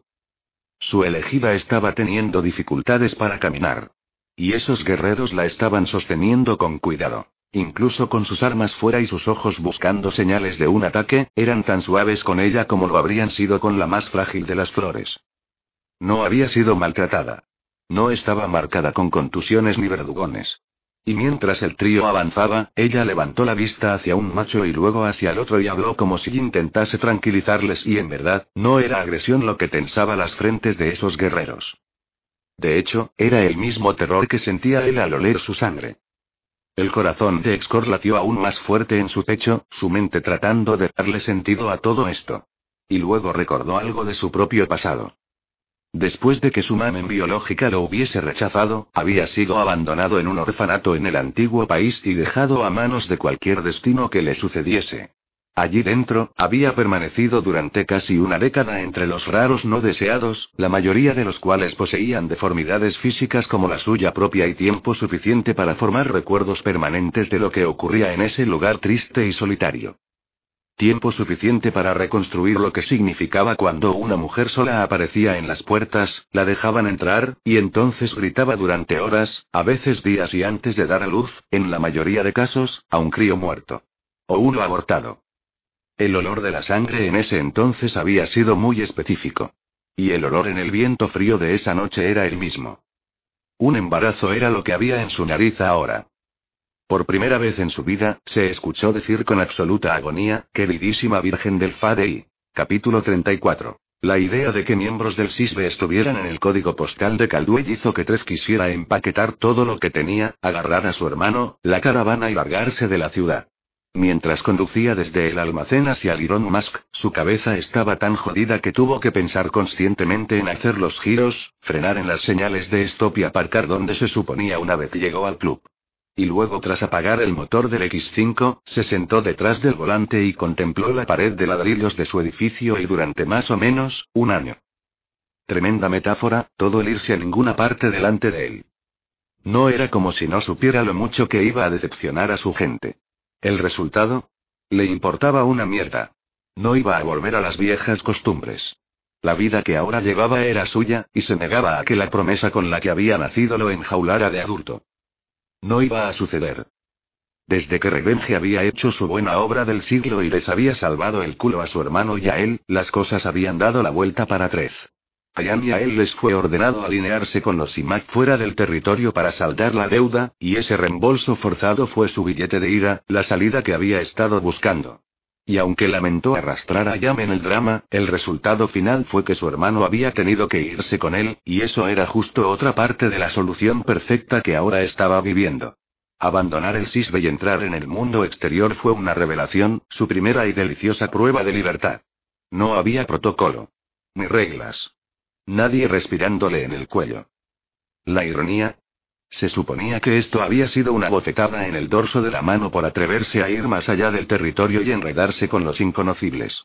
Un castigo con la intención de ponerlo a raya. Ja.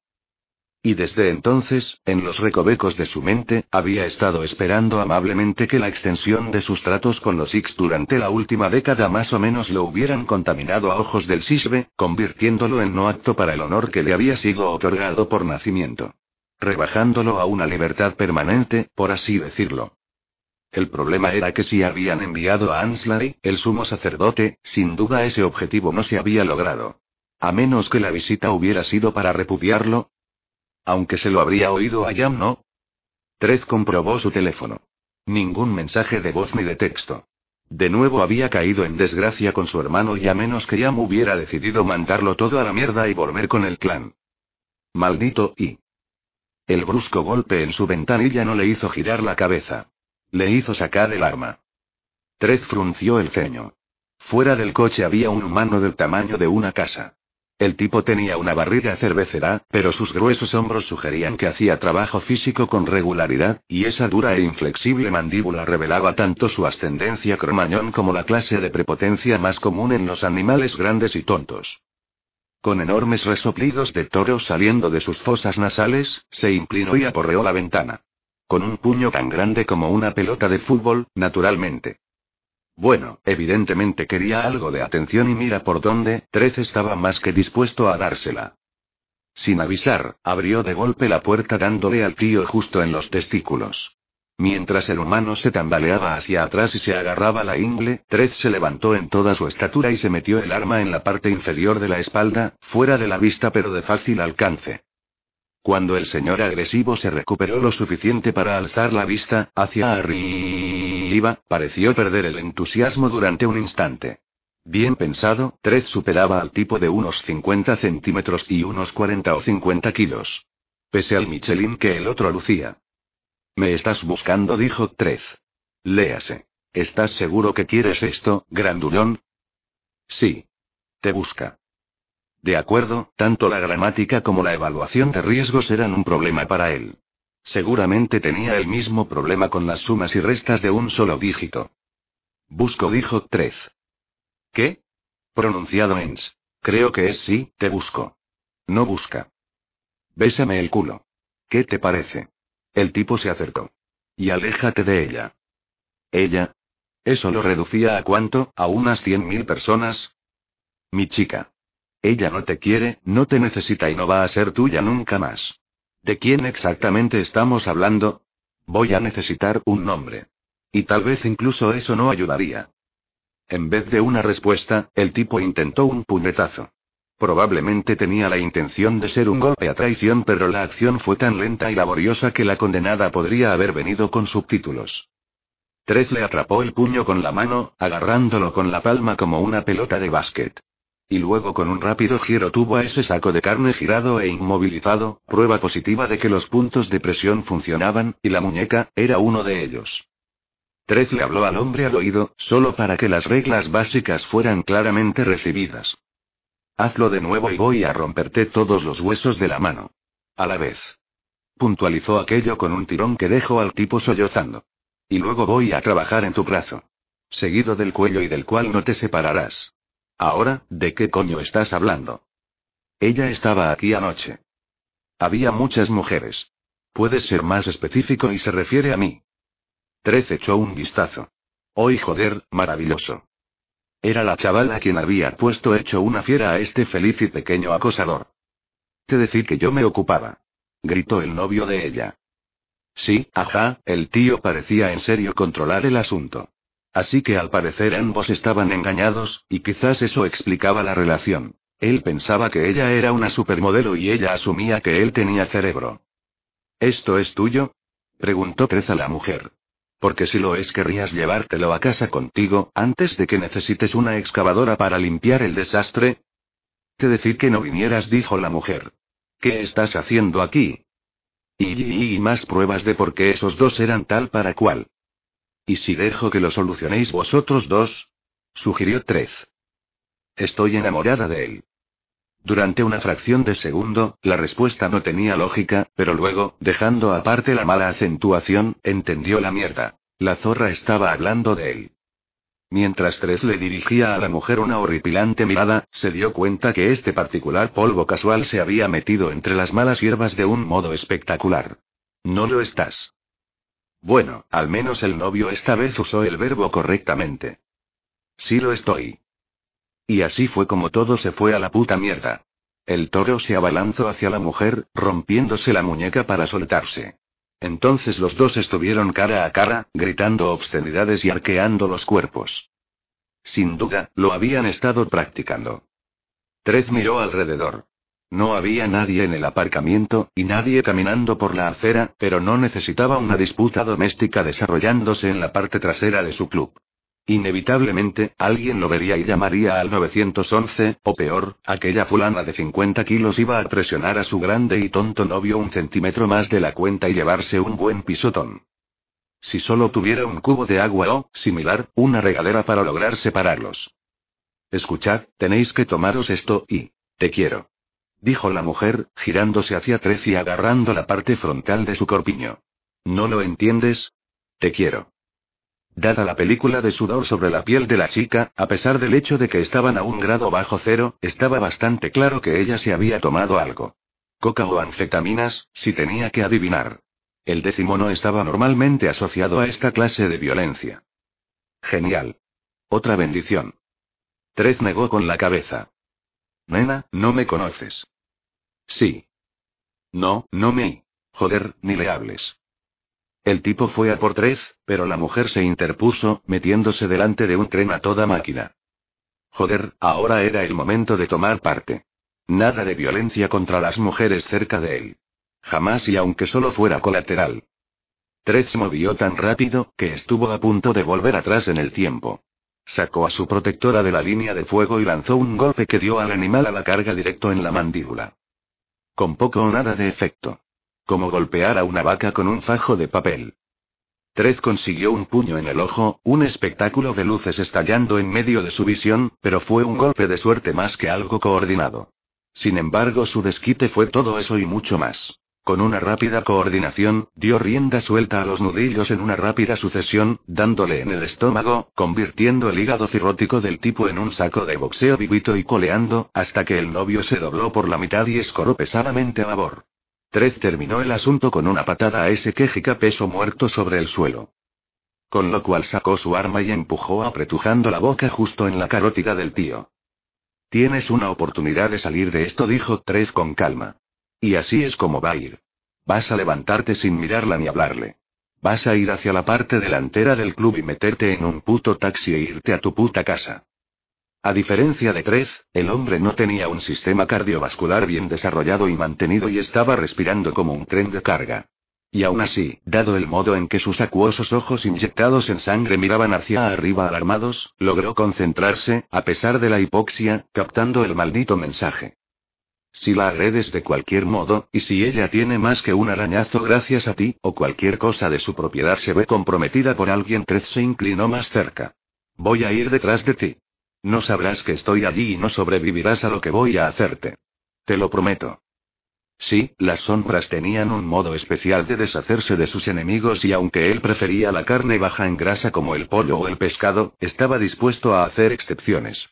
El asunto estaba, que tanto en su vida personal como la profesional, había visto como la violencia doméstica se incrementaba.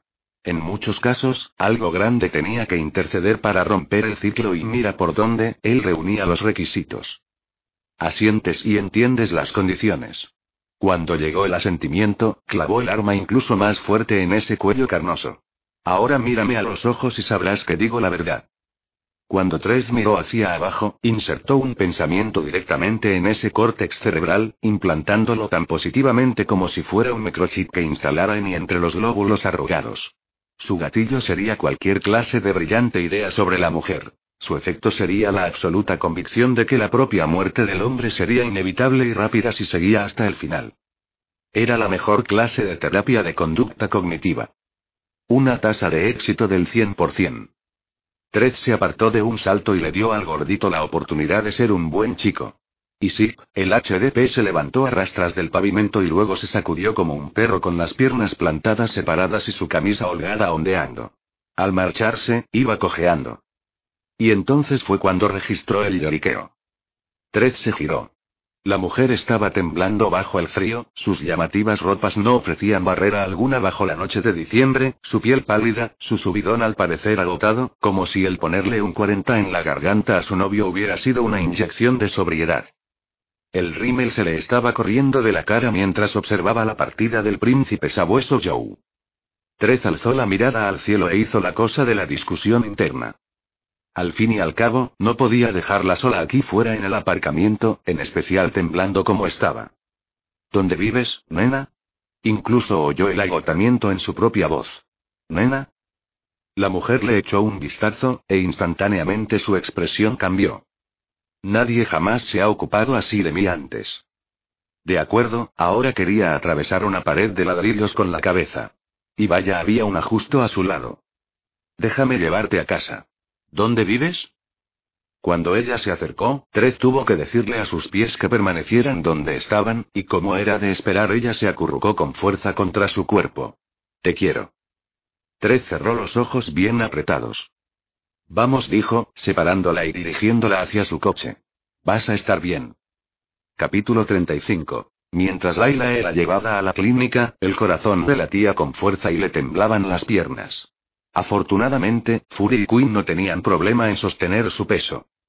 Sin embargo, su experiencia fue completamente distinta esta vez por y gracias a la presencia del primale. Cuando la puerta exterior deslizante de entrada a la instalación se hizo a un lado, una de las enfermeras estaba allí para reunirse con ellos, y fueron corriendo inmediatamente a una parte de la clínica diferente a la que había estado la noche anterior. Cuando les hicieron entrar a una sala de reconocimiento, Laila echó un vistazo y dudó. ¿Qué era esto? Las paredes estaban cubiertas con seda pálida, y cuadros con marcos dorados colgaban a intervalos regulares. Ninguna camilla de reconocimiento, como en la que había estado la noche anterior y aquí, había una cama cubierta con una elegante colcha y encima un montón de gruesos almohadones. Y además, en vez de una pila de acero inoxidable y armarios simplemente blancos, un biombo pintado tapaba toda una esquina de la habitación, tras la cual, tuvo que suponer, se guardaba el instrumental médico profesional de Avers. A menos que su grupo hubiera sido enviado a los alojamientos privados del médico. Estará enseguida con ustedes, dijo la enfermera, sonriendo a Fury y haciendo una reverencia. ¿Puedo traerles algo? ¿Café o té? Sol o al doctor, contestó el primale. Inmediatamente, su gracia. Hizo otra reverencia y salió apresurada. ¿Te vamos a poner aquí de acuerdo? dijo Fury cerca de la cama. Laila negó con la cabeza. ¿Estás seguro de que estamos en el lugar correcto? Sí. El primale se acercó y la ayudó a cruzar la habitación. Esta es una de las habitaciones VIP. Laila miró por encima del hombro. Quinn se había instalado en la esquina opuesta al biombo, su cuerpo vestido de negro como una sombra arrojando una amenaza. Permanecía preternaturalmente inmóvil, con los ojos enfocados al suelo, la respiración constante y las manos detrás de la espalda. Y aún así no estaba calmado. No, parecía capaz y preparado para matar, y por un instante, una lanza de temor la atravesó. Nunca antes había estado asustada de él, pero bien pensado, jamás le había visto en un estado tal de agresividad en potencia. Pero al menos la violencia acumulada no parecía estar dirigida a ella, ni hacia el primale. Y sin duda no hacia Jane cuando la hembra se sentó en una silla cubierta de seda. Vamos, dijo Fury suavemente. Arriba. Laila intentó levantarse sola, pero el colchón estaba demasiado lejos del suelo y la parte superior de su cuerpo estaba tan débil como sus piernas. Te tengo. Fury con cuidado le deslizó los brazos por la espalda y las pasó hasta debajo de sus rodillas. Luego la levantó con cuidado. Ya está. Instalada en la cama, ella gruñó, un fuerte calambre le atenazó la zona pélvica.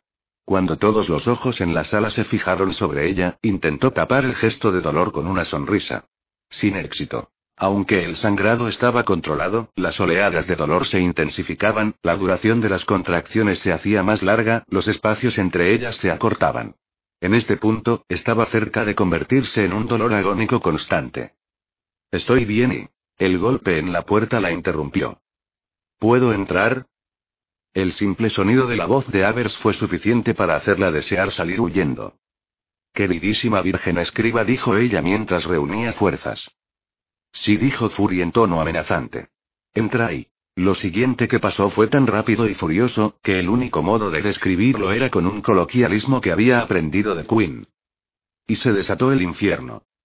Avers abrió la puerta, dio un paso al interior y Quinn atacó al doctor, abalanzándose desde esa esquina, con una daga por delante.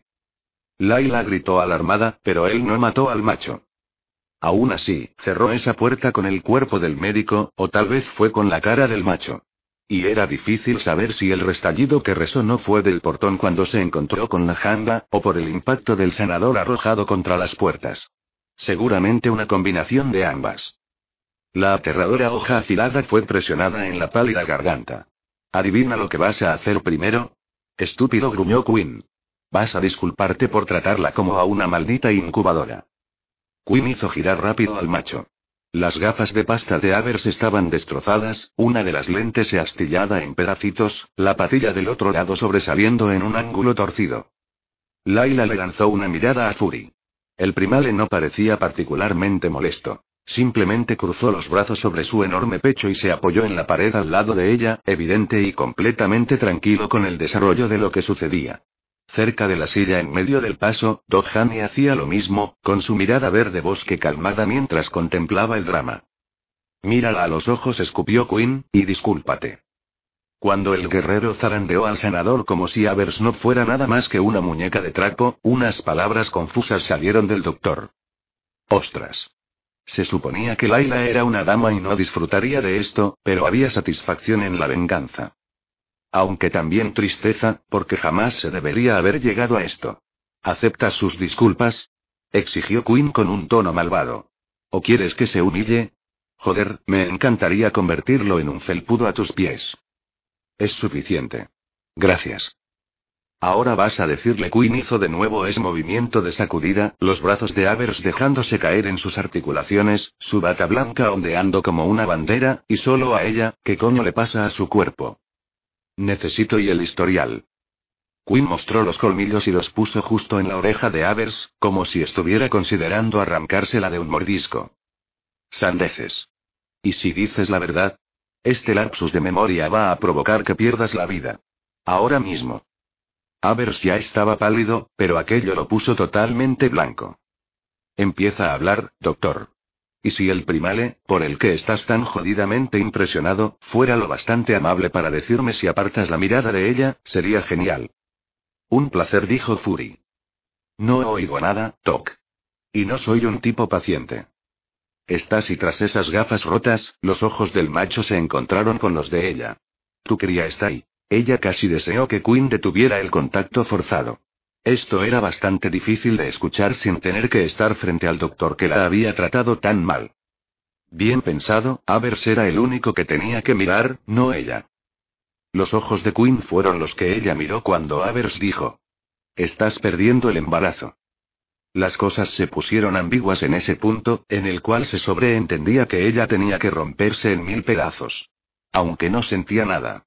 Era como si su alma hubiera desalojado su cuerpo, todo lo que la había animado y conectado al mundo había desaparecido como si jamás hubiera existido. Quinn no mostró ninguna reacción.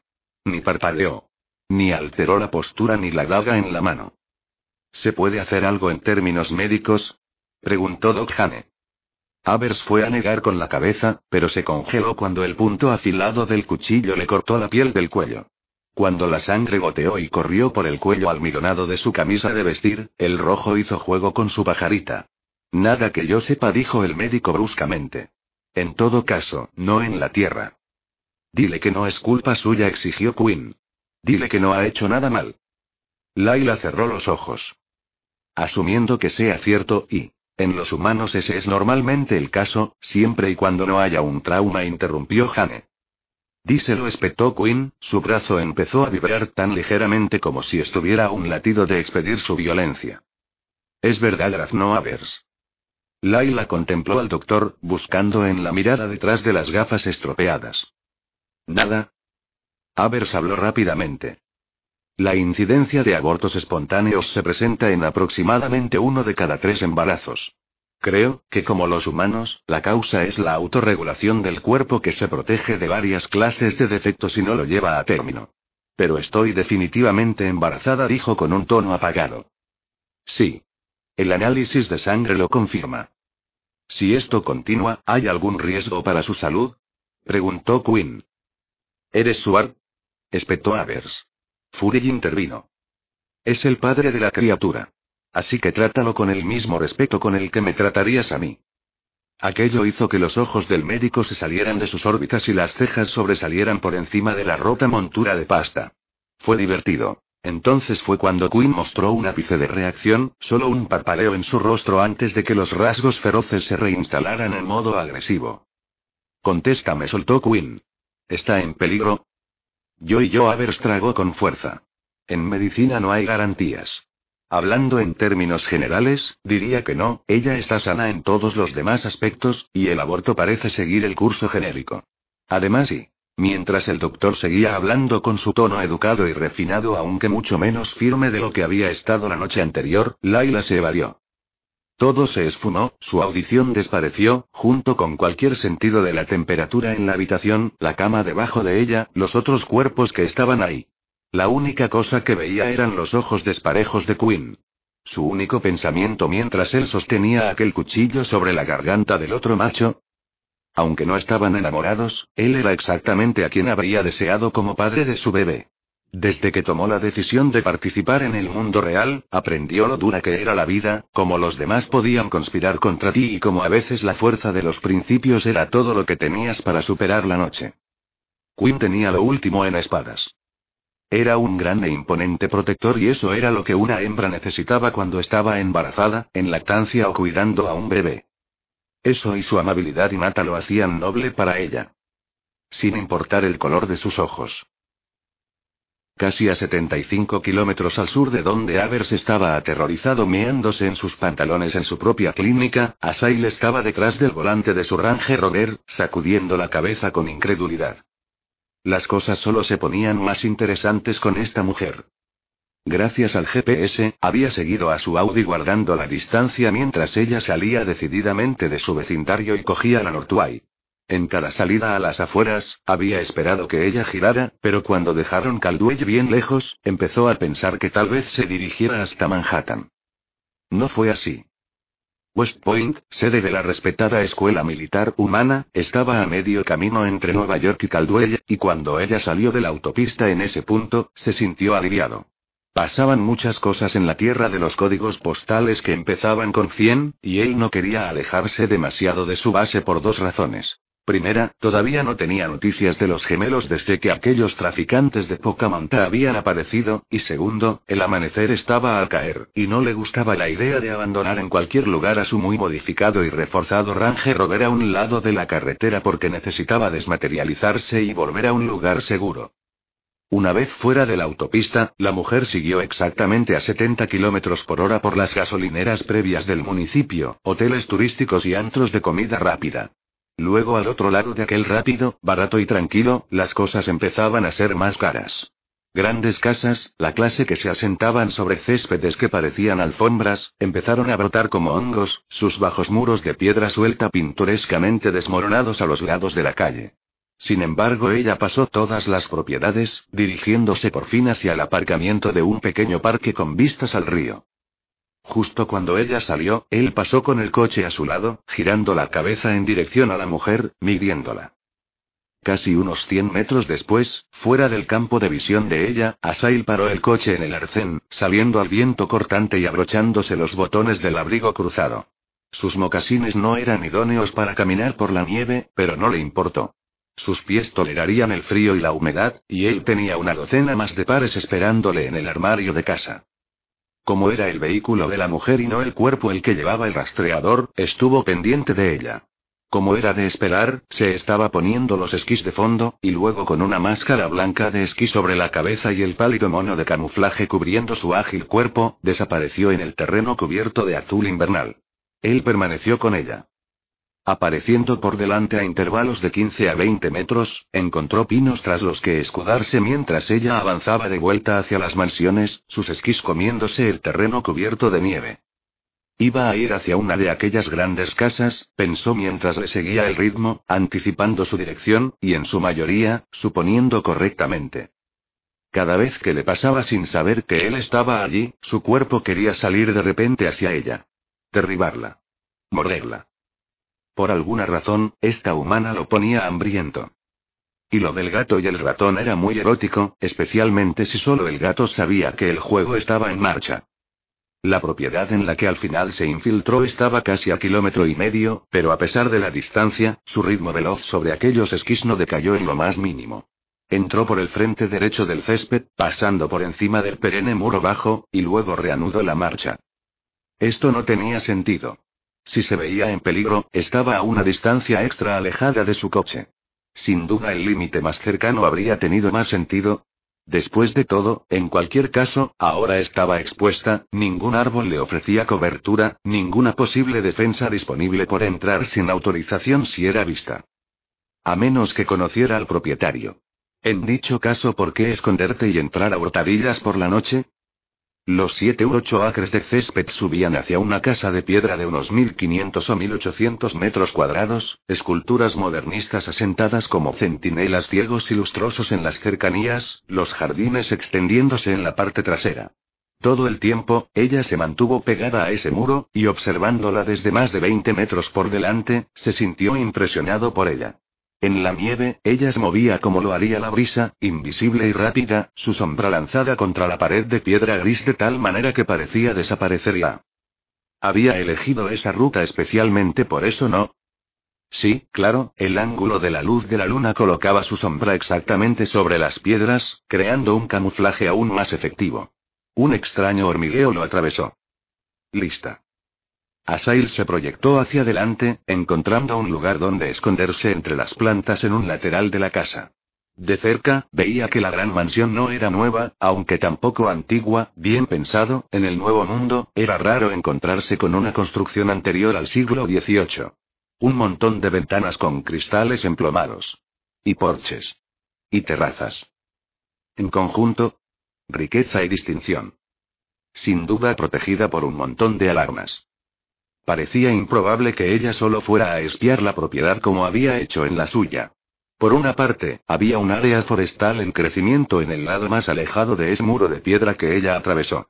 Podría haberse deshecho de los esquís, sorteado ese tramo de 3 a 6 metros de arbustos altos y obtener una suficiente vista completa de la casa.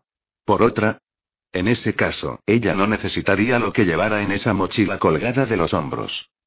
Esa cosa era lo bastante grande para llevar un cuerpo, y estaba llena. Como hecho a propósito, ella se detuvo, sacó los prismáticos y estudió la propiedad, permaneciendo completamente inmóvil, solo su cabeza moviéndose sutilmente. Y entonces empezó a cruzar el césped de la mansión, moviéndose incluso más rápido que antes, hasta el punto que estaba literalmente corriendo hacia la casa. Hacia él. De hecho, se dirigía directamente hacia Asail, hacia el punto entre los arbustos que señalaban el frente de la mansión y el seto alto que recorría el jardín trasero. Sin duda, conocía la propiedad. Sin duda, él había elegido el lugar perfecto.